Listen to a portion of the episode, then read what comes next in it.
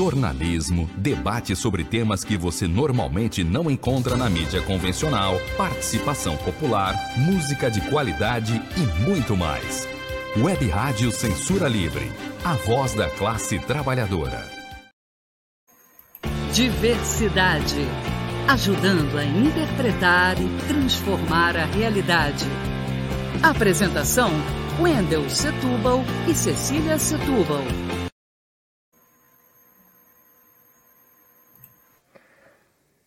Ao completar 131 anos de emancipação político-administrativa, nos questionamos: que cidade queremos? Que São Gonçalo queremos?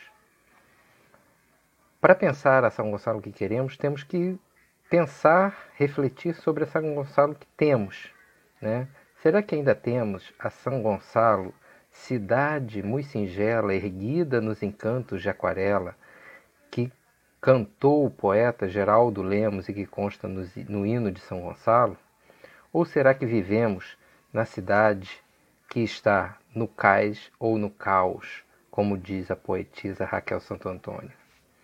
Que cidade temos, tivemos e teremos? São Gonçalo já foi muitas São Gonçalos. A São Gonçalo dos Índios, a São Gonçalo das Guerras de Conquista, a São Gonçalo que lutou contra um governador colonial, um dos mais importantes governadores coloniais, a São Gonçalo que foi um distrito niteroense, a São Gonçalo da Manchester Fluminense, a São Gonçalo que cresceu populacionalmente e urbanamente pós 1950. Hoje é esse território, fruto de outros tantos São Gonçalos que aqui existiram, é a residência de 1 milhão e 200 mil habitantes. Que cidade nós queremos? Aprendendo que São Gonçalo já foi tantas São Gonçalos, sabemos que podemos construir outras São Gonçalos. Esperamos que essa construção se dê de forma democrática, justa, plural, respeitando a diversidade da sua gente, da sua população. Esperamos que São Gonçalo seja uma cidade que respeite a diversidade, respeite as diferenças e dignifique o seu povo guerreiro e batalhador.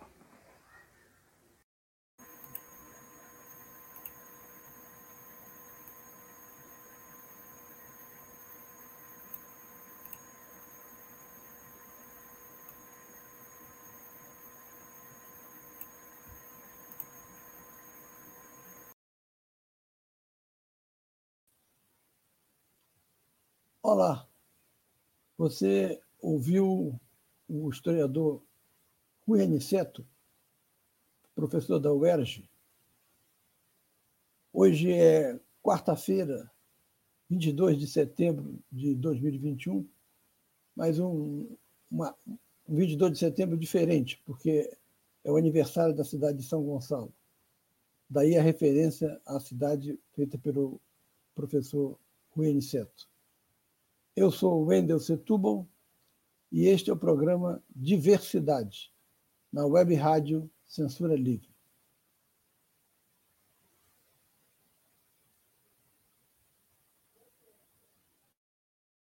Estamos com você até às seis da tarde. Esperamos a sua participação com perguntas, comentários, críticas e sugestões.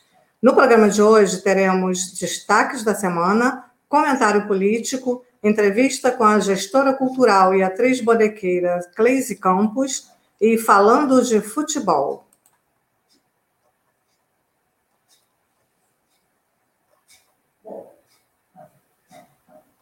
Nos destaques da semana, é preciso antes preceder falando de, da São Gonçalo de hoje, que faz aniversário de emancipação política, 131 anos provavelmente tem os mais altos índices de desemprego do estado do Rio de Janeiro.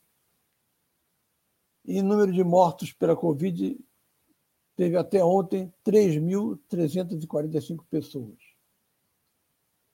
O primeiro destaque da semana se refere aos 50 anos da morte de Carlos Lamarca. Quem foi Lamarca? Lamarca foi um capitão que nasceu no Morro de São Carlos,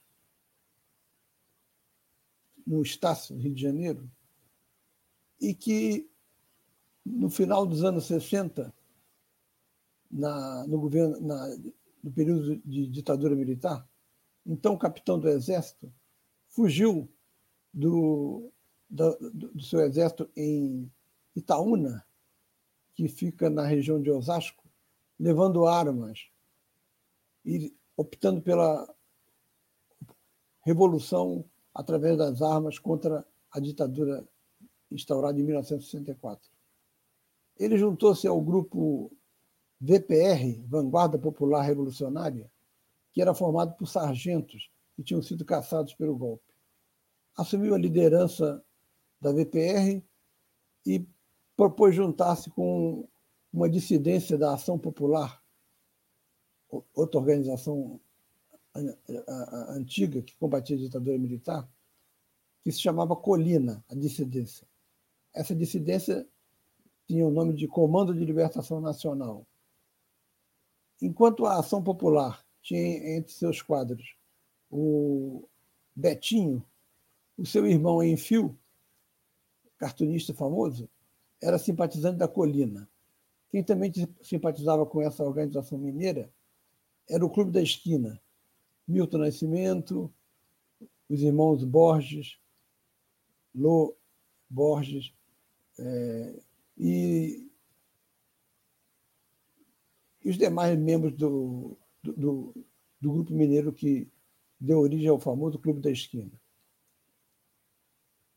Da fusão dessas duas organizações nasceu a Vanguarda Armada Revolucionária Palmares, VAR Palmares, a qual pertenceu a então estudante Dilma Rousseff, que mais tarde seria presidente do Brasil. Ele foi assassinado em 71, Lamarca, no interior da Bahia. E é interessante lembrar que, até sobre Lamarca, Jair Bolsonaro mente. Supostamente, o grupo de Lamarck teria passado pelo interior de São Paulo, na cidade onde na, eh, morava com 15 anos, estava com 15 anos na época, Jair Bolsonaro. Jair disse que Lamarca matou alguém, nada ficou comprovado sobre isso, e que fugiu na mata. E que ele, com 15 anos, ajudou o exército a indicar onde poderia estar, embora ele não tenha sido preso aí no interior de São Paulo. Trata-se de uma mentira de Bolsonaro que ele coroa dizendo que isso foi o fator determinante para que ele resolvesse ser capitão do Exército. Ou, ou seja, entrar para o Exército. Uma lorota. Entre os dois capitães, Lamarca foi muito mais importante para a história do Brasil do que essa triste figura que é o presidente atual do país. Outro tema que pode ser destacado na semana são os 100 anos de Paulo Freire. Paulo Freire é odiado pela extrema-direita porque foi um educador pedagógico que colocou que a autoemancipação dos trabalhadores viria também através da educação. Daí o furor com que a, as elites e a extrema-direita é, é, tratavam de repudiar Paulo Freire. O método de Paulo Freire de alfabetização era de 40 horas e foi implantado no Nordeste no governo João Goulart, precedido pelo golpe de 64. Outro destaque na semana que, a, que é possível assinalar é a morte de Luiz Gustavo, o ator da Rede Globo. Eu destaco a morte de Luiz Gustavo porque ele ficou conhecido pelo seu, pelos seus papéis de humor nas novelas da Globo e no programa Sai de Baixo, que era realizado aos domingos à noite. Mas Luiz Gustavo foi mais importante para a TV brasileira por outro motivo. No final dos anos 60, ele foi o personagem principal de uma novela na, na TV Tupi chamada Beto Rockefeller. Ele era um rapaz pobre que se fingia de rico e que dizia ter o sobrenome Rockefeller. E a partir daí desenvolviam-se as aventuras com os demais personagens. O interessante nessa novela é que ela começava com uma música, é, seja dos Rolling Stones, seja dos Beatles, e era uma novela que se passava na modernidade. Qual era a diferença? É que a Globo tinha as novelas chamadas de capa e espada, ou seja, novelas do, de, de, de, um local antigo, onde você não podia dizer que aquilo dali era o Brasil. Talvez o México, porque a origem desse tipo de novela era mexicana. É, eu compro esta mulher, por exemplo, era um dos títulos. O outro que ficou famoso foi o, é, o era, era o personagem que, que queria ser médico e tornou-se médico para salvar pessoas. E o pai dele tentou fazer a, com que a mãe fez, é, abortasse foi o direito de nascer. Extraordinário sucesso dessa novela mexicana. A partir da receptividade do público a Beto Rockefeller e o personagem vivido por Luiz Gustavo e o Plínio Marcos, um autor de teatro que era também ator, a Globo, a partir daí, resolveu também enterrar de vez as novelas capa e espada e começar a colocar novelas com a realidade brasileira. As pessoas se vestindo com roupas com que se vestia na década de 70, as histórias também. Essa é a importância de Luiz Gustavo dentro da, da, da tele, televisão brasileira e da dramaturgia das novelas. Petro Rockefeller foi escrita por, se não me engano, Braulio Pedroso. Por fim, o destaque na semana fica por conta da lamentável figura de Jair Bolsonaro em Nova York. Comeu pizza na rua porque não tinha como provar que, que havia se, vacinado.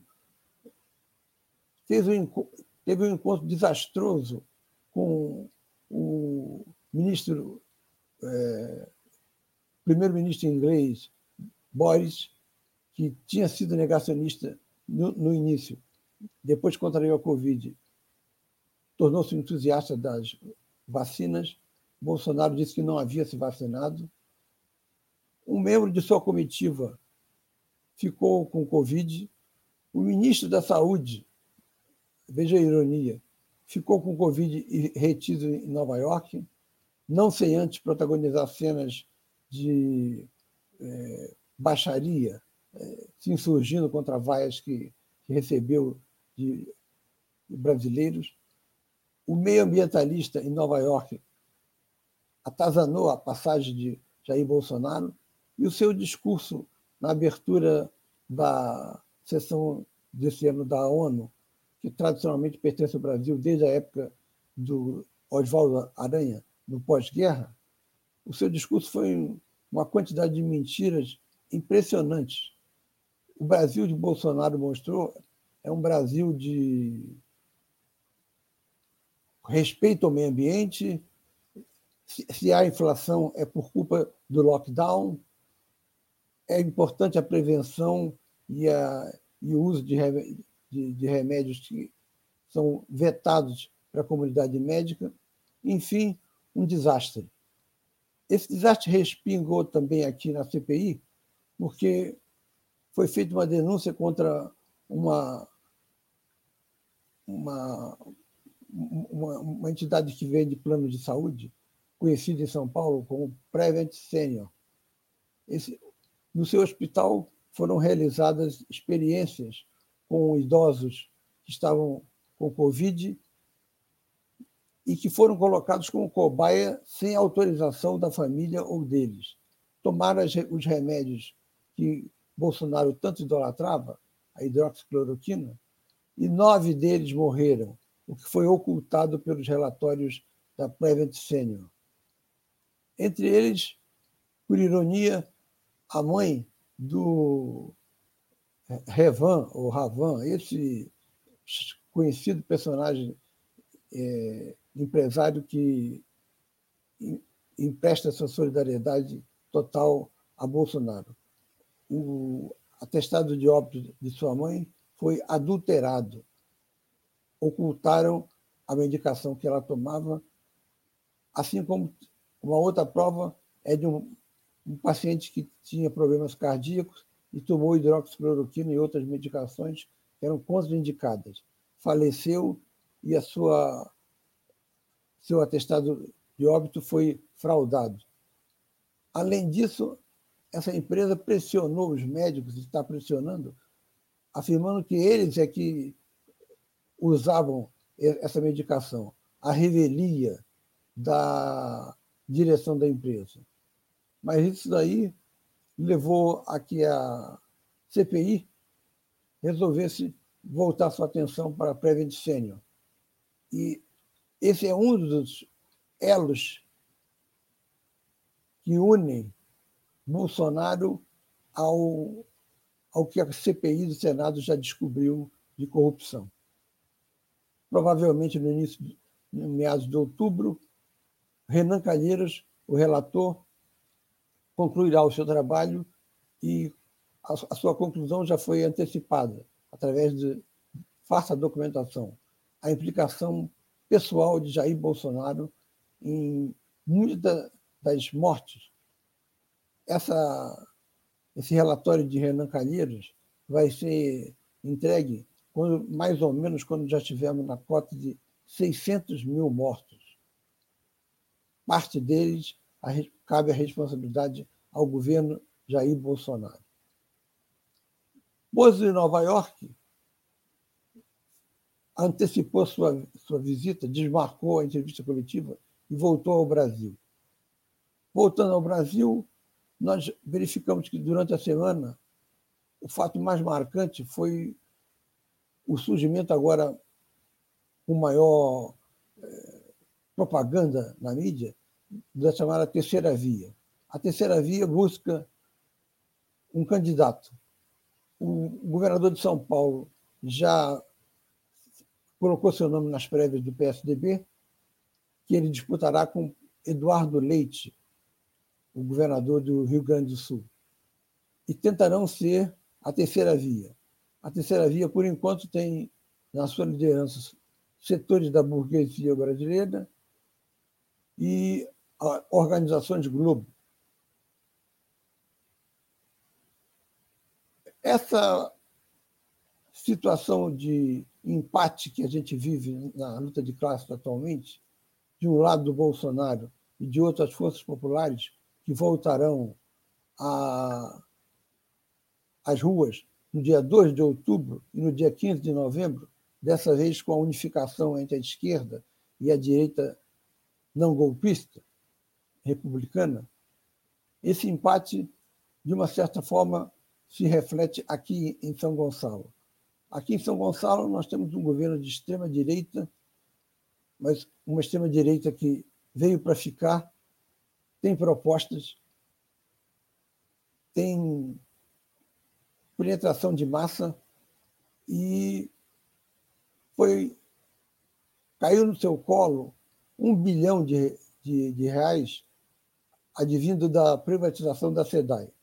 Essa privatização está sendo ameaçada de ser cancelada, mas, por enquanto, o governo de São Gonçalo tem um bilhão a ser recebido e mais ou menos 580 milhões já chegaram, serão pagos em três vias. O que, que o prefeito pretende fazer? Esse é, essa, é, essa é a questão principal e os movimentos populares estão se organizando para que haja transparência no gasto com esse dinheiro, porque uma das propostas é de construir uma nova sede para a prefeitura, uma, um gasto totalmente inócuo. Para dar um exemplo de como a, a, o setor da população de São Gonçalo que luta está se mobilizando, Cecília vai apresentar um, um ato que ocorreu hoje no aniversário da cidade. Cecília.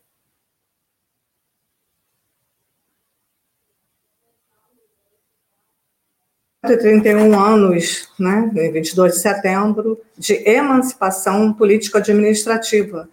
Mas não podemos esquecer que isso é a data da emancipação, a data de fundação da, da Seis Maria, da primeira Seis Maria, quando foi fundada efetivamente a cidade, já foi há 40, 442 anos, num 6 de abril, numa história que consta nos nossos registros né, da, da educação. E São Gonçalo também, na religiosidade, tem o maior tapete de sal né, da América Latina, é, é a maior, tem maioria católica romana e tem uma população evangélica de 30%, a maior população evangélica do país. E aqui também foi fundado, no distrito de Neves, a Umbanda, por Zélio de Moraes. E é nesse contexto né, de comemoração e, de, e também de um pouco de é, tentando consertar uma situação que ocorreu com a privatização da SEDAI, que os movimentos populares né, e sindicatos, é, um, um, grupo de movimentos e sindicatos é, que se formaram no Fórum de Desenvolvimento Sustentável e, da, de São Gonçalo, e estão organizando uma consulta popular que teve início hoje numa cidade vazia, porque não, no meio de uma pandemia nós não temos uh, o desfile, certamente. E mesmo com a cidade vazia, nós conseguimos é, ter mais de 50 pessoas votando na consulta popular, com uma, uma grande aceitação em, em apenas duas horas, nós conseguimos é, conversar, porque não é apenas chegar e entregar uma cédula, né? Nós conversamos e explicamos. Muita gente não sabia que a, que a SEDAI tinha sido privatizada. E isso é, é algo que tem que ser é, informado. É, um bem público, que era a SEDAI, e muita gente não sabe que foi privatizado. É, já começa o erro por aí, né? E nessa cidade vazia, conseguimos é, iniciar a nossa a, a, votação. Eu digo conseguimos porque eu também fa estou fazendo parte dessa mobilização. É, então, conseguimos é, mobilizar essas pessoas para é, votar é, numa urna que fi ficou disponível né, aqui no centro da cidade e vai correr é, vários bairros e nós entregamos essas cédulas. É, vamos colocar um, passar um videozinho para vocês é, observarem como se deu esse primeiro dia de consulta popular. Essa consulta popular, ela é resultado né, da organização social do Fórum de Desenvolvimento Sustentável, que organizou um seminário de oito dias discutir os temas do saneamento básico. Depois nós fizemos, nos, é, apropriamos dos conhecimentos sobre isso e montamos uma plenária para aprovar as propostas que serão é, apresentadas à Câmara Legislativa e ao Poder Executivo de São Gonçalo. Para legitimar mais ainda as nossas propostas, nós estamos consultando a população, onde é que você, população de São Gonçalo, quer que um bilhão de reais que São Gonçalo está recebendo da privatização da SEDAI seja investido. Aqui é a urna, as pessoas estão votando, a população está participando muito, está sendo muito legal essa consulta popular. Essa, essa consulta ela vai ficar até o dia 29 de setembro e vai correr vários bairros da cidade. Hoje é aniversário da cidade, nós estamos, toda a sociedade civil, todos os movimentos sociais, realizando essa consulta pública.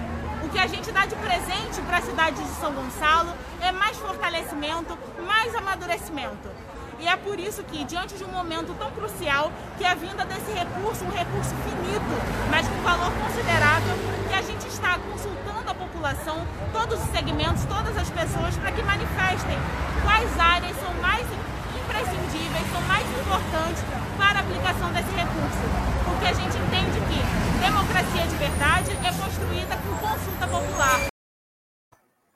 Então, é, o, o, também tem uma consulta virtual é, acontecendo paralelamente, né, que você, vocês podem encontrar um link de um formulário que está rolando pela internet, pelas redes sociais, e eu posso disponibilizar também aqui nos comentários no YouTube para que vocês possam acessar. E essa consulta, ela vai, a, consulta nas ruas, ela vai acontecer é, no horário de 10 a meio-dia, é, em alguns bairros que estão relacionados são Centro, Alcântara, Jardim Catarina, Santa Luzia, Paraíso, Neves, Rocha e Sacramento.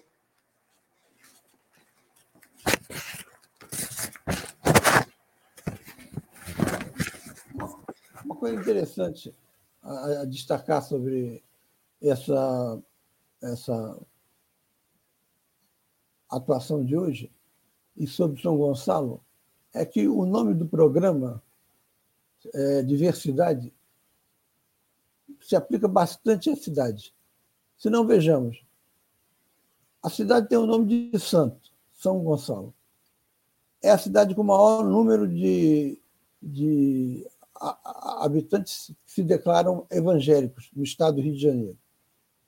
E, ao mesmo tempo, foi aqui que nasceu a Umbanda, a Umbanda é, é uma adaptação brasileira do, dos cultos afros, é, que no original são chamados de Kimbanda.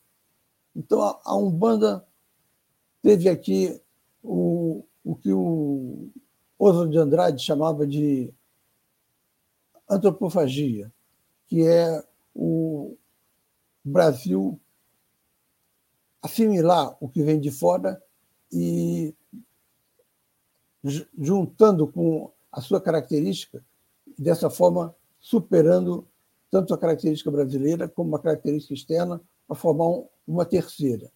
Essa é a importância da, da Umbanda, que pode ser vista por, essa, por esse viés antropofágico do Oswald de Andrade. Mas teríamos muito a falar e falaremos ainda sobre sobre São Gonçalo mais adiante. Agora, nosso comercial, por favor.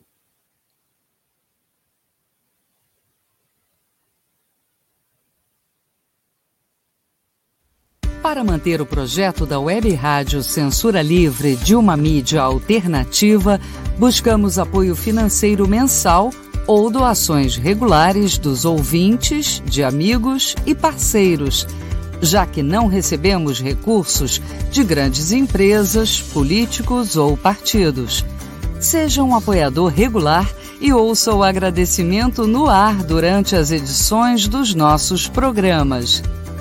Sua ajuda é muito importante para nós.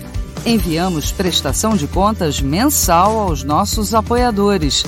Temos uma vaquinha virtual permanente. Anote o endereço virtual apoia.se barra CL Web Rádio. apoia.se barra CL Web Rádio. Saiba mais sobre a emissora no WhatsApp 21 96553 8908. Web Rádio Censura Livre, a voz da classe trabalhadora.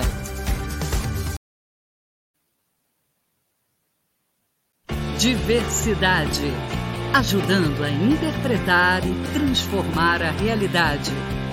Apresentação: Wendel Setúbal e Cecília Setúbal.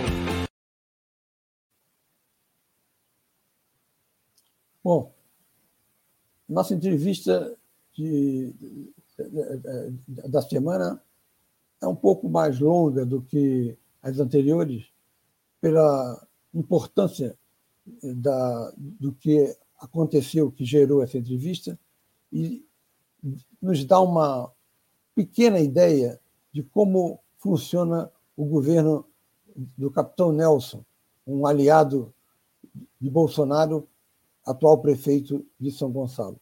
Vamos à entrevista.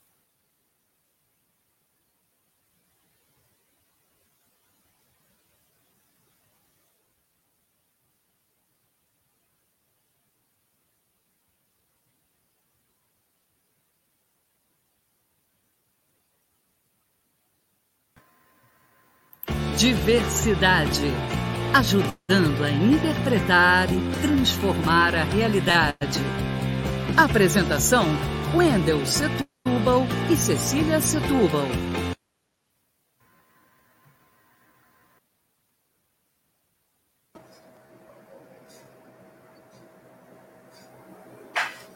Bem, como nós estamos observando no decorrer do programa, hoje é um dia especial, aniversário da cidade de São Gonçalo, 135 anos de emancipação político-administrativa, e nada melhor do que ouvir quem pensa a cidade.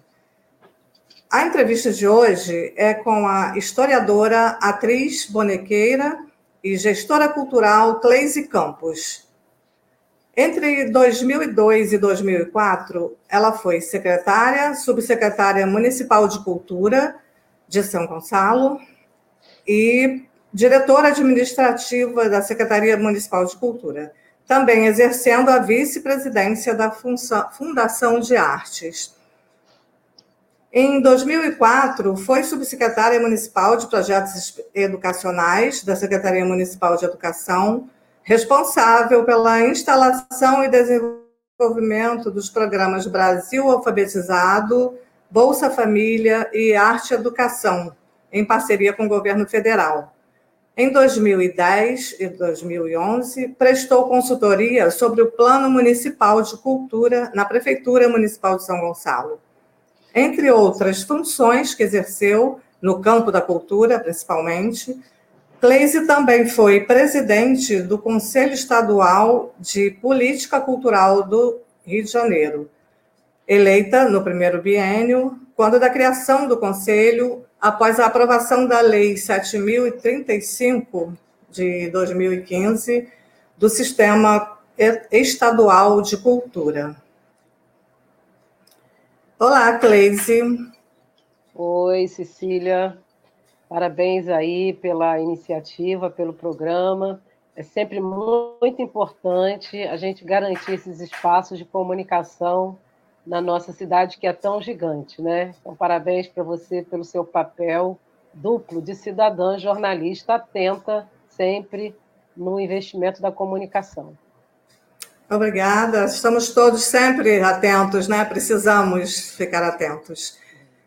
É, eu vou partir para a primeira pergunta e eu vou fazer uma observação em relação a uma, a uma postagem que foi feita na sua página Teatro de Boneco, Trio de Três, onde você conta que elogiou uma apresentação a que assistiu no Teatro Municipal de São Gonçalo, na inauguração, e no final do espetáculo fez uma manifestação pública em tom crítico sobre o processo de seleção, por não ter havido remuneração aos, para os atores. E na sequência, você relata que houve ameaças de um assessor dizendo que você nunca se apresentaria no palco do teatro durante o governo Nelson Ruas. Nessa mesma postagem nas redes sociais, o subsecretário de Turismo, Eric Rodrigues, comentou e reforçou a ameaça. No mínimo, podemos dizer que esse comportamento viola um dos princípios da administração pública, o da impessoalidade. Como você analisa tudo isso que ocorreu? Olha, Cecília, eu quero agradecer essa oportunidade de estar abrindo esse espaço de reflexão, porque eu acho que o que mais a gente precisa na nossa cidade é a garantia do diálogo, é a insistência, inclusive, do diálogo, né? Eu resolvi postar o texto lá no, no, na minha página, que inclusive é uma página que eu uso só para fazer registro do meu trabalho de atriz bonequeira, né? Eu trabalho com teatro de bonecos há muito tempo, esse grupo já tem aí uma longa estrada, e eu, eu sempre zelo pela página para manter as trocas, os intercâmbios e, claro, a divulgação das agendas que a gente tem de trabalho. Mas como eu sou atriz bonequeira e justamente agente cultural de vida inteira, eu fiquei muito, muito desapontada, muito preocupada com aquela postura e avaliei que a página do Teatro de Bonecos seria o local é, da minha manifestação pública, que foi, sobretudo, uma atitude cidadã, de fazer valer o meu direito de artista dessa cidade. É, Para chegar na postagem, eu queria só fazer referência, Cecília, para um contexto. Né? Nós temos aí uma secretaria hoje que não apresenta um quadro geral de uma equipe qualificada, né? e isso prejudica muitíssimo, inclusive, a própria condição de diálogo a partir do, do, do, momento que a gente tem compromisso né, com o marco das políticas públicas de cultura. A nossa cidade de São Gonçalo tem sistema municipal de cultura aprovado, lei aprovada desde 2014, né? A gente tem plano municipal de cultura aprovado desde 2018 e um plano municipal de cultura que a gente levou 12 anos discutindo, envolvendo artistas, produtores, arte educadores, agentes culturais, pesquisadores, né? Tivemos um, uma presença muito bem-vinda da FFP UERJ acompanhando essa, essa discussão. Então, Gonçalo abrigou uma das maiores conferências municipais de cultura, quando a gente oficializou essa discussão do Plano Municipal de Cultura, muitos anos atrás. Então, é, é fazer esse registro é importante para a gente contextualizar né? como é que a gente chega no Teatro Municipal, finalmente aberto, eu faço esse registro aí para o governo do prefeito Nelson Ruas, que finalmente o teatro foi aberto, né? porque ele estava fechado há muito tempo, se inventavam, se, se estabeleciam umas aberturas de ficção, e ele continuava fechado. E o prefeito, que assumiu o 1 de janeiro, finalmente abre o teatro. Né? Então, eu faço referência ao nosso Sistema Municipal de Cultura e ao nosso Plano Municipal de Cultura para enfatizar aqui, nesse momento que a gente está dialogando com a sociedade de São Gonçalo, que nós temos um marco já para estabelecer a efetivação de políticas de cultura. Um secretário que assuma a pasta, ele deve justamente ter esse plano municipal de cultura como referência e, obviamente, estabelecer esse marco que para nós é um ganho. O Brasil já vem avançando nessa discussão há muito tempo. O nosso estado, por exemplo, tem o seu sistema estadual, tem o seu plano estadual, tem o seu conselho estadual, né? já é, partindo da sequência do que foi estimulado e muito e muito fomentado no Brasil à época do governo de Lula, né, com o ministro Gilberto Gil, lá pelos idos de 2003, 2004. É, é, em abril desse ano, a gente fez um documento, eu participo de um fórum né, aqui na cidade que reúne artistas, o Fórum Gonçalves de Cultura, é um coletivo que existe desde 1999. Nós tivemos, através desse coletivo, sempre uma condição muito grande de diálogo com o poder executivo. Às vezes recuava, às vezes avançava, mas sempre tivemos um parâmetro razoável, né? Prova disso é que o sistema foi aprovado, o plano foi aprovado, né? E o próprio Fórum Gonçalves de Cultura teve um papel muito bacana para discutir a criação da Secretaria de Cultura, que não tinha, né? A gente teve um papel ali bastante cuidadoso com o prefeito que foi eleito em 2001, 2002, para avançar nessa página, porque São Gonçalo tinha um departamento de cultura, uma subsecretaria ligada à educação. Então, eu faço questão de fazer essa referência, inclusive do Fórum Gonçalves de Cultura, porque no dia 30 de abril nós protocolamos um documento no gabinete do prefeito, onde a gente apresenta 22 questões sérias, inclusive para colaborar. Né? Tivemos essa iniciativa porque o tempo todo que a gente quer ver é o aprimoramento desse cenário da cultura na cidade. A gente não pode ficar refém né, de modelos passados, antigos, ultrapassados, né? E, na verdade, a gente estabelece essa proposta de colaborar, né? Como, inclusive, é, apresentamos alguns colegas do Fórum Gonçalves de Cultura que se colocaram à disposição para contribuir. Tamanha maturidade que cada um é, abraça e enxerga o compromisso né, de ver essa cidade aprimorar no marco da cultura. Pois bem, nesse resumo bem rápido, eu chego ao dia 4 de setembro, quando eu estive no Teatro Municipal, aceitei o convite de uma, de uma diretora de dança muito atuante, Ela, eu acho que ainda tem mais tempo de, de arte na cidade do que eu, né? É um, tem um pouquinho mais de idade do que eu.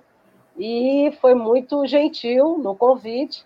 Eu lembro que eu ainda perguntei se tinha mais, se eu tinha condição de comprar uns ingressos, porque aí eu convidaria outras pessoas e presentearia não é, os ingressos. E ela me disse que não, que era convite e que a segunda sessão, inclusive, estava esgotada. E eu me dirigi ao teatro com uma amiga para justamente prestigiar o espetáculo e, claro, ser servida desse momento histórico para a gente. Né? É, eu tinha sido convidada no dia 1 de setembro para abertura por um vereador, porque já na abertura do teatro nós não tivemos com a Secretaria Municipal de Cultura uma fala muito ampla, né? É, inclusive para prestigiar os artistas, colegas que são lideranças nessa cidade, colegas escritores. Você mesmo sabe que a gente tem escritores aqui que têm tem livros, a gente tem músico de referência nacional que circula pelo Brasil, além de atores, né, produtores, agentes culturais. Mas não teve essa composição. Houve lá um processo de sorteio e os convites para a inauguração do teatro se estabeleceu a partir de uma entrega direta entre as secretarias, Câmara de Vereadores, né? No entendimento da política, como se tratava de uma inauguração, né? É, ainda que a gente tivesse achado estranho não prestigiar o artista de São Gonçalo nesse momento histórico, a abertura se deu. E aí se anunciou uma, uma programação, né? Várias apresentações e tal. E nós, inclusive, nos deparamos com essa pergunta: mas como é que está sendo agendado esse espetáculo, aquela apresentação? Que a gente também não tinha conhecimento de chamada pública, não houve edital publicado para estabelecer a pauta de programação do teatro, né? É, considerando o equipamento público que é. E aí, finalmente, eu chego na postagem que você faz referência, Cecília, do dia 4 de setembro, né? Ao final do espetáculo, que foi belíssimo, um trabalho primoroso, né? O espetáculo trazia uma, uma intervenção muito audaciosa, até com bailarinos na cadeira de roda, na, em muleta. Era, inclusive, um espetáculo para a gente pensar, né? da nossa condição da arte limitada.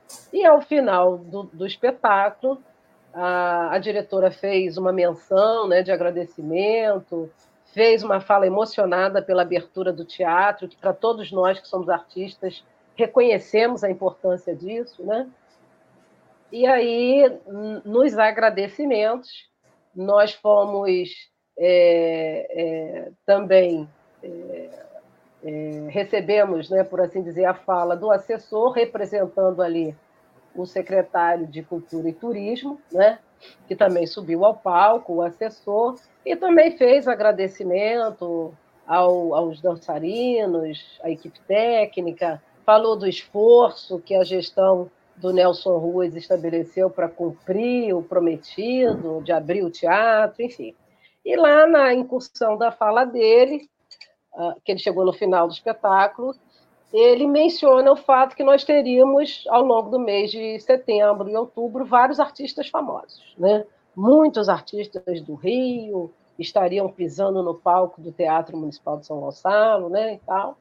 E, na sequência dessa fala, para meu espanto e surpresa, o assessor menciona o fato de que o teatro estava aberto, porque os artistas de São Gonçalo são muito é, valorosos, estão ali trabalhando de graça, sem receber, garantindo a abertura do teatro. Eu fiquei muito impressionada com aquela fala, porque no, no mesmo momento que ele cita a vinda de artistas famosos, ele fala que o artista de São Gonçalo estava ali sem receber.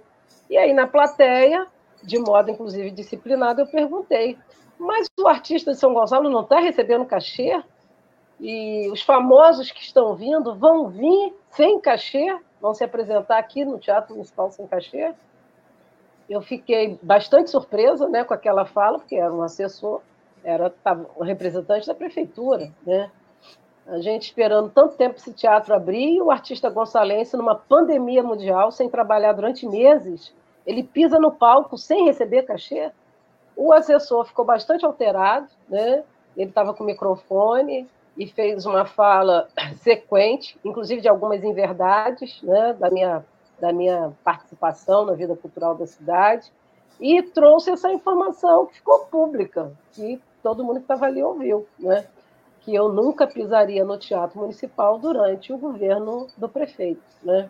Foi uma situação muito embaraçosa, foi extremamente é, é, é, uma decepção, né? houve um constrangimento, até porque eu estava cercada de muitos colegas de vida inteira da arte, da cultura, reencontrei alguns colegas da dança, né? eu não danço, mas acompanho todos os segmentos, nós fomos sempre muito operosos na vigília de discussão do Plano Municipal de Cultura, e eu reencontrei ali muita gente que labutou e que, e que teimou para ver o nosso plano aprovado, né?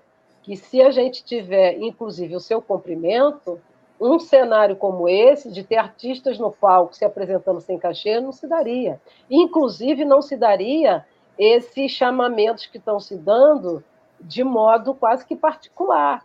Né?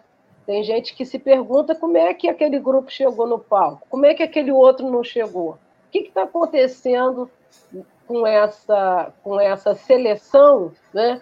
A, ao cabo de muita gente não saber de que processo é esse? E por isso eu resolvi escrever aquela postagem, como eu cito, é uma ponderação sobre a abertura do teatro, fazendo registro desse percurso que a gente tem feito em São Gonçalo, de tanto tempo, insistindo no marco da política pública de cultura. Né? E aí a gente vê um, um cenário de regressão de século passado, das pessoas trabalhando sem cachê e de um secretário que, poucos meses antes, ainda é vereador, porque ele é um vereador licenciado, ele mesmo queria extinguir a pasta, porque achava que não valia de nada, que não servia de nada. Né? Teve que se explicar, inclusive, em janeiro, quando foi nomeado pelo prefeito. Foi nomeado porque aceitou o convite. Né? Inclusive, Cecília, eu estive em janeiro com o secretário. Atendi um convite do vereador Romário Regis, que se colocou na condição de intermediário, de porta-voz, propondo, inclusive, uma ponte de diálogo entre os artistas e o secretário, porque houve um desconforto instantâneo. Ué, mas quem assume a cultura é o secretário, é o vereador que queria acabar com a pasta. Como é que é isso, né? E eu lembro bem de uma reunião no Centro Cultural, no calor de 42 graus em janeiro, sem ar condicionado, um ambiente bem bem maltratado, né? Onde a gente é, é, se colocou, inclusive, à disposição de dialogar. Não estava sozinha, tinha mais gente da cultura, tinham outros representantes de fóruns coletivos, né? E ouvimos lá uma fala comprometida que estaria estabelecendo o compromisso com os artistas, estaria, é claro, prestando atenção no plano, enfim, né? Isso foi no iníciozinho de janeiro. E agora, em setembro, a gente assiste esse cenário, né, é, que está preocupando muito. Em abril, a gente tinha já a intenção de manter o estímulo desse diálogo, apresentando esse documento ao prefeito, onde a gente discorre vários pontos de preocupação. Né? Eu posso, inclusive, encaminhar para você, mas esse documento está público, que a gente também colocou lá na nossa página do Fórum Gonçalense de Cultura. Já fizemos, inclusive, registros na imprensa, porque o que a gente mantém é a proposta do diálogo, né? numa postura bastante democrática e republicana, é, admitindo o prefeito que foi eleito, que vai estar aí governando a cidade durante os próximos três anos e quatro meses, e que, é claro, a gente quer ver uma secretaria que atue na defesa da cultura, e não faça o contrário, né? Acho que eu fiz um resumão e fico à sua disposição aí para outros esclarecimentos. Então, aproveitando que você está abordando essa questão da, da cultura, da Secretaria de Cultura, é, qual seria a sua visão de gestão para o nosso teatro municipal e para a cultura em geral? Olha, a prática democrática, né? Eu, eu, eu poderia fazer uma fala aqui, parecer utópica ou até um pouco exigente, né?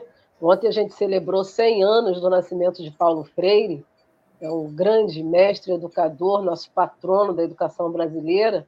O, o querido Paulo Freire fez tabelinha com a Marilena Chauí na prefeitura de São Paulo, nos idos né, do final da década de 80 e início da década de 90, no século passado. E a Marilena Chauí trouxe para o Brasil uma referência modelo, onde ela estabelece o marco da cidadania cultural.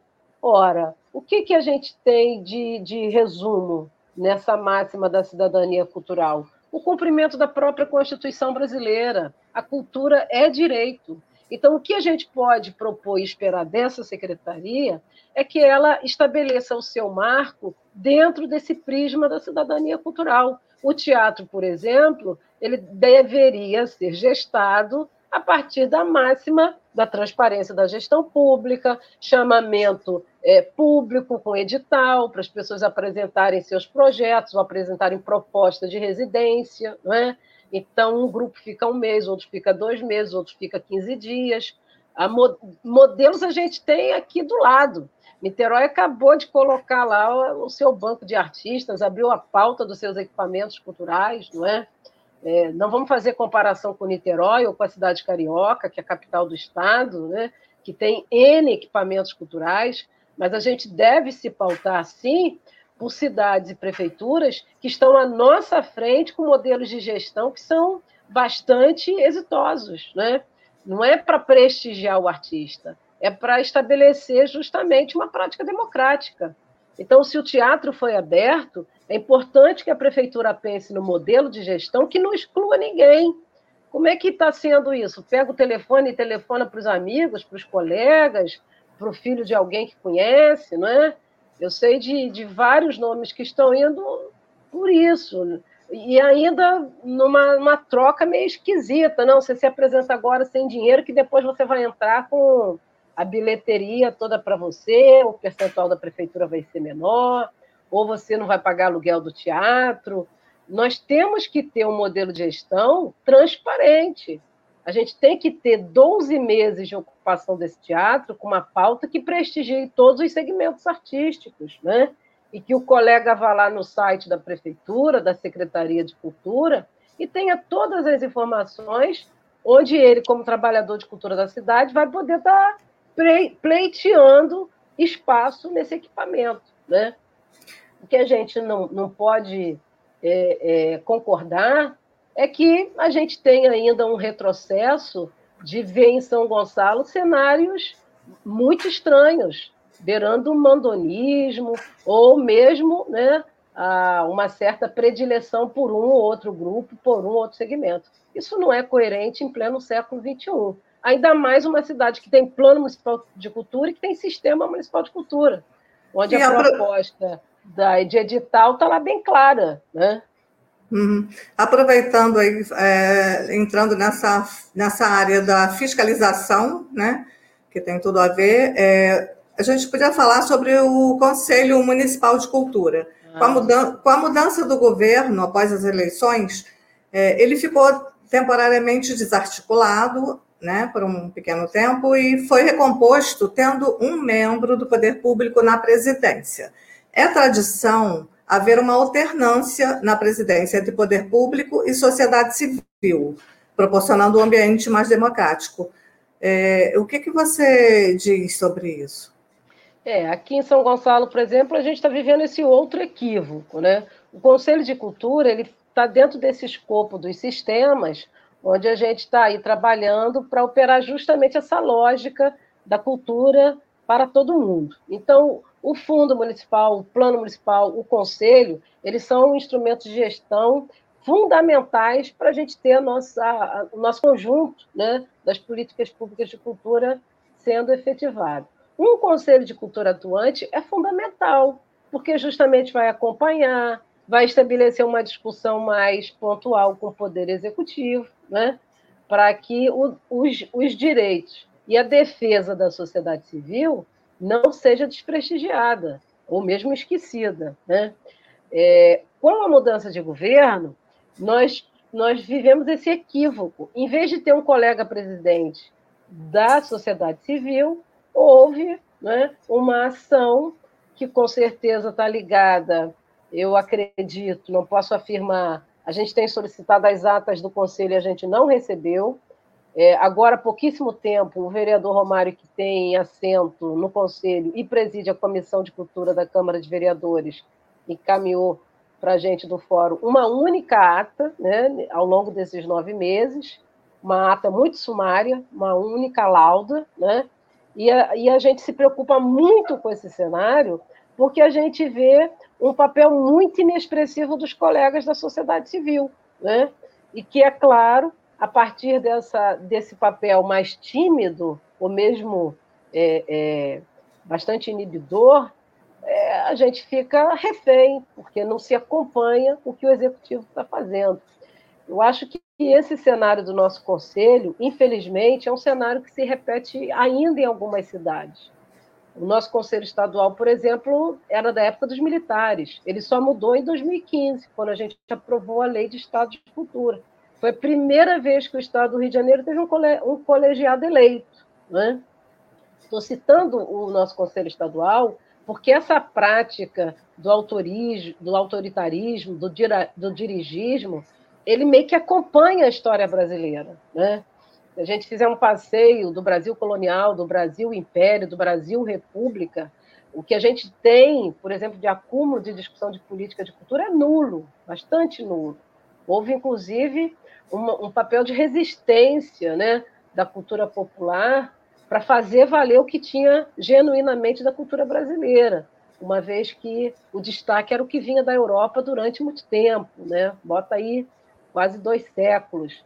Então, quando a gente atravessa a República, vem o, o ministro Capanema e a gente vê vários artistas e, naquela década de 1930, inclusive num governo né, também é, bastante marcado pelo dirigismo, que foi do Vargas, nós vamos ver uma situação muito estranha, muito antagônica. Artistas de peso, de renome nacional, querendo, inclusive, propor um, um, um, grande pacto né, de discussão de cultura, de política de cultura.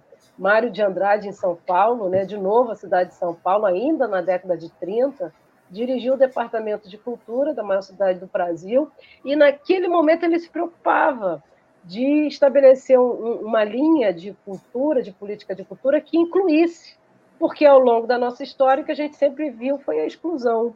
Então, o que acontece com o nosso conselho hoje, ele meio que reproduz né, esse cenário do nosso Brasil, onde essa marca do dirigismo, do autoritarismo e até mesmo da exclusão social durante muito tempo se estabeleceu.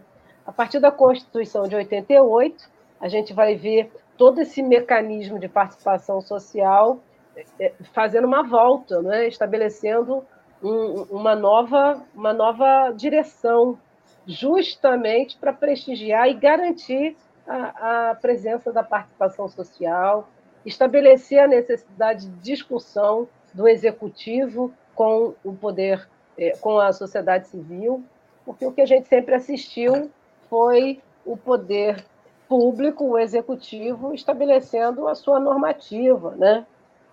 Então é muito preocupante para nós de São Gonçalo esse cenário, porque é claro, uma cidade desse tamanho, onde a gente tem tanta dificuldade de comunicação, por isso que eu parabenizo aqui sua iniciativa, Cecília, de garantir esse espaço de comunicação, que é sobretudo um espaço de comunicação cultural, para que a gente possa garantir para a nossa cidade, a segunda maior cidade do estado, essa discussão de modo mais amplo, né? E as pessoas possam se valer da sua condição do direito à cultura. É, para você ter uma ideia, a gente manda e-mail, ninguém responde e-mail na secretaria, não tem telefone fixo na secretaria, né? São situações assim que você não entende. A comunicação é por rede social, esses sorteios do, do, dos convites para o teatro se dão só na rede social, eu fico me perguntando quem não tem rede social, quem não usa internet? Né? Porque a gente não tem só artista conectado. A gente tem aqui mestre de folias de reis que não usa, por exemplo, a internet, não está na rede social. Como é que participou desse sorteio de convite? Isso foi uma pergunta que a gente se fez né, outro dia. Como que muita gente ficou excluída aí dessa solução que se deu para distribuir convite lá para estar no é, Estado. Com certeza, é, é, muito excludente essa opção que eles fizeram, né? E vamos ver, né, como se, se isso vai mudar daqui para frente, né? Se vai haver alguma mudança ou se vai haver necessidade de uma alguma mobilização para que isso aconteça, né?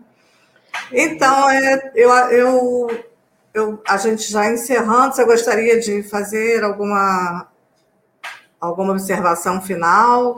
Que foram muito esclarecedoras as suas pontuações. Eu quero agradecer a oportunidade de estar aqui, convidar os colegas para acompanhar a página do Fórum Consolense de Cultura. Né? Eu estou aqui, eu fui convidada, mas eu sou atuante desse coletivo e tenho muita satisfação, como acompanho já há nove anos o coletivo Fazenda Colubandê, Quem Ama Cuida. A gente se preocupa muito com aquele patrimônio, então somos um grupo também muito atento à situação desse nosso querido patrimônio. E eu deixo com, com, com meus agradecimentos uma frase que eu gosto sempre de registrar, ainda mais nesse cenário, né? Que eu fui surpreendida aí com essa situação. E eu não quero personalizar, a minha proposta não é essa. Sobretudo, a, a, minha disposição é ampliar o debate. A gente precisa fazer uma discussão séria, madura, republicana disso que está acontecendo. Né? E aí eu faço a citação do Santo Agostinho, que era um filósofo, né? mais um, uma surpresa que a vida nos apresenta, né? um católico filósofo, e ele diz que a esperança ela tem duas irmãs gêmeas que andam sempre juntas, e a gente não pode perder de vista isso, né? que é a indignação e a coragem. Então, eu acho que em São Gonçalo, quem atua na, na, cultura tem que manter a esperança, tem que continuar persistindo, insistindo, teimando, não perder de vista a esperança, com indignação e com coragem. É isso, muito obrigada. Eu que agradeço e até a próxima oportunidade. Muito obrigada. Parabéns, Cecília, pelo seu trabalho.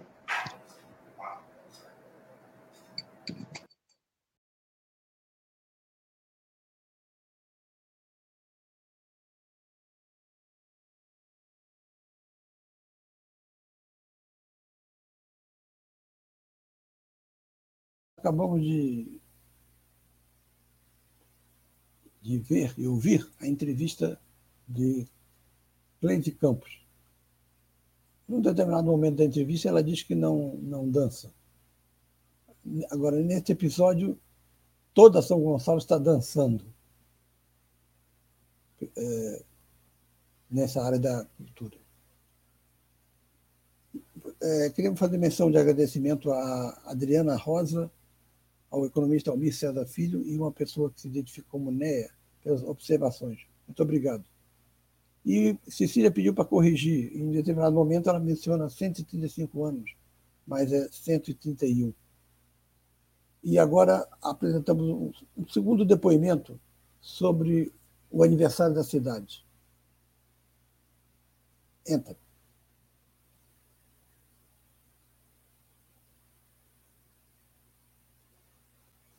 Olá, passando aqui rapidamente, nessa quarta-feira, dia 22 de setembro, é, comemora, né, em São Gonçalo, São Gonçalo comemora mais um aniversário. E nós, como gonçalense, que amamos essa cidade, nós queremos o melhor para a cidade. E o melhor para a cidade é para sua população. Né? É, eu acho que uma cidade ideal, uma cidade, primeiro, que respeite todos e todas, que onde a sua população tem acesso ao que é mais fundamental e primordial, que é a saúde, que é a educação, a mobilidade. E isso é super importante ter a garantia. Uma cidade ideal é onde se respeite a diversidade, a pluralidade, onde todos e todas consigam ser quem é sem sofrer preconceito. Preconceito seja lá de gênero, de sexo, de raça, de religião. Eu acho que cada um de nós temos o papel primordial de fazer uma cidade melhor e dentro dessa parte cabe a nós é a redução da desigualdade. Dessa forma, nós teremos de fato uma cidade promissora, uma cidade não só grande no tamanho e em população, mas em desenvolvimento humano e social.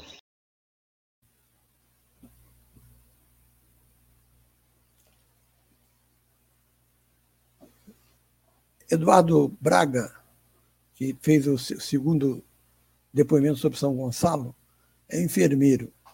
E é, também se trata de uma homenagem a essa categoria que tem sido extremamente é, é, é, exaltada pela, pelas autoridades, mas continua sendo super explorada e tem sido muito importante no combate à Covid. Bom, falando de futebol, o nosso programa já estourou o teto, mas eu vou manter um, uma parte do falando de futebol. Eu começo com uma frase que é da autoria de Nelson Rodrigues. Ele diz: A mais sórdida pelada é de uma complexidade shakespeariana. Shakespeare, como a gente sabe, abordou todos os assuntos possíveis e imagináveis: o amor, o ódio, o poder, a, a paixão, a traição, tudo está lá em Shakespeare.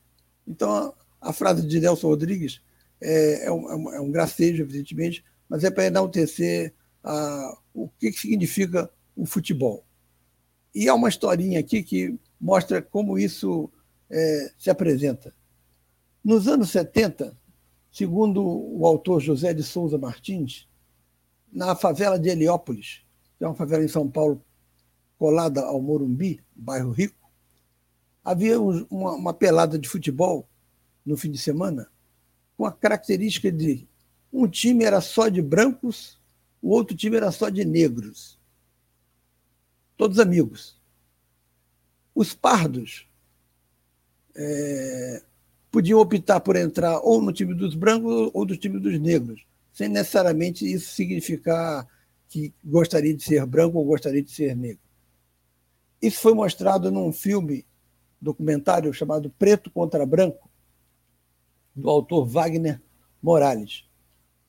A particularidade não para por aí de ser um jogo de brancos contra pretos. Durante o jogo, os jogadores escancaravam os seus preconceitos. É, o, o, branco uh, falava alguma coisa contra o, o, o, negro, o negro chamava de, por exemplo, de, de, de branco azedo, enfim, tudo que era possível em termos de, de preconceito era exposto ali de, de, uma forma que Aristóteles chamaria de catarse. Depois de, de acabar o jogo, depois dessa função catártica, vamos dizer assim, iam para o bar tomar cerveja, bater papo, conversar.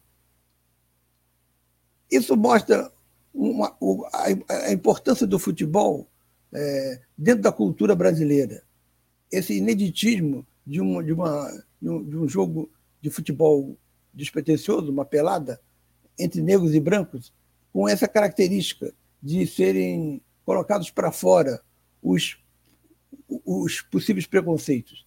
E aí o, o José de Souza Martins lembra aquela, aquele famoso verso de Fernando Pessoa, o poeta é um fingidor, finge tão completamente que, que finge que a, que a dor que sente.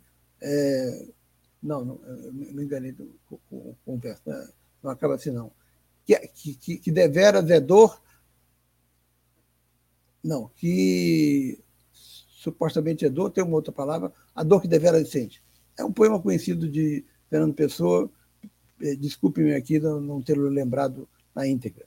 Mas é que, adaptando para esse jogo de futebol, o, o, o Martins diz que eles fingem os preconceitos que devera sentem. Essa é, a, é, o caráter inusitado de, após o jogo, tudo acabar na mesa de um bar bebendo cerveja. Isso é uma característica cultural do, do Brasil e isso ocorre numa partida de futebol um, um, uma intervenção aqui do, de, de, um, de um internauta falando sobre, sobre isso, o Carlos Eduardo Duda, ele diz que isso deveria ir para a Comissão de Verdade e Reconciliação da África do Sul de Mandela.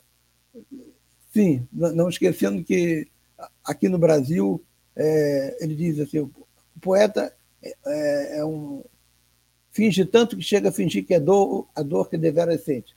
Exatamente, esse é o, é o poema de Fernando Pessoa, que no caso os, os protagonistas dessa pelada fingem os preconceitos que na verdade sentem, e devera sentem, fora dali, no campo da sociedade.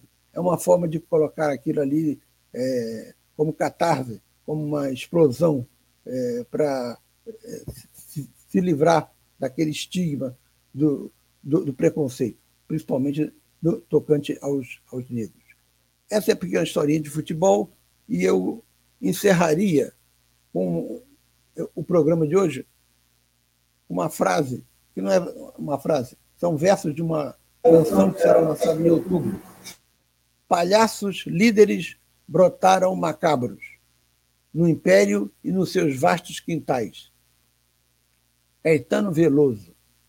A menção é a Donald Trump e Jair Bolsonaro. Até a próxima, caro ouvinte.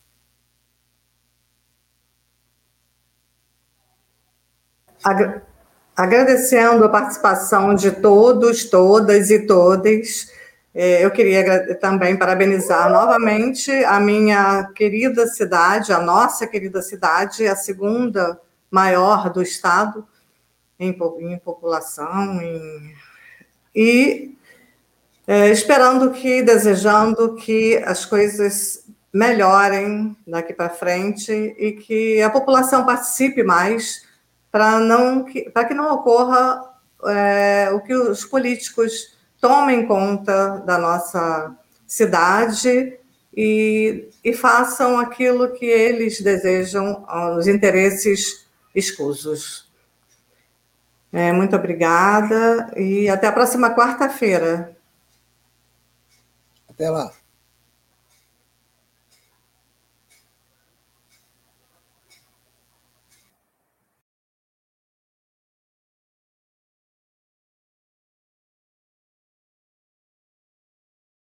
Diversidade.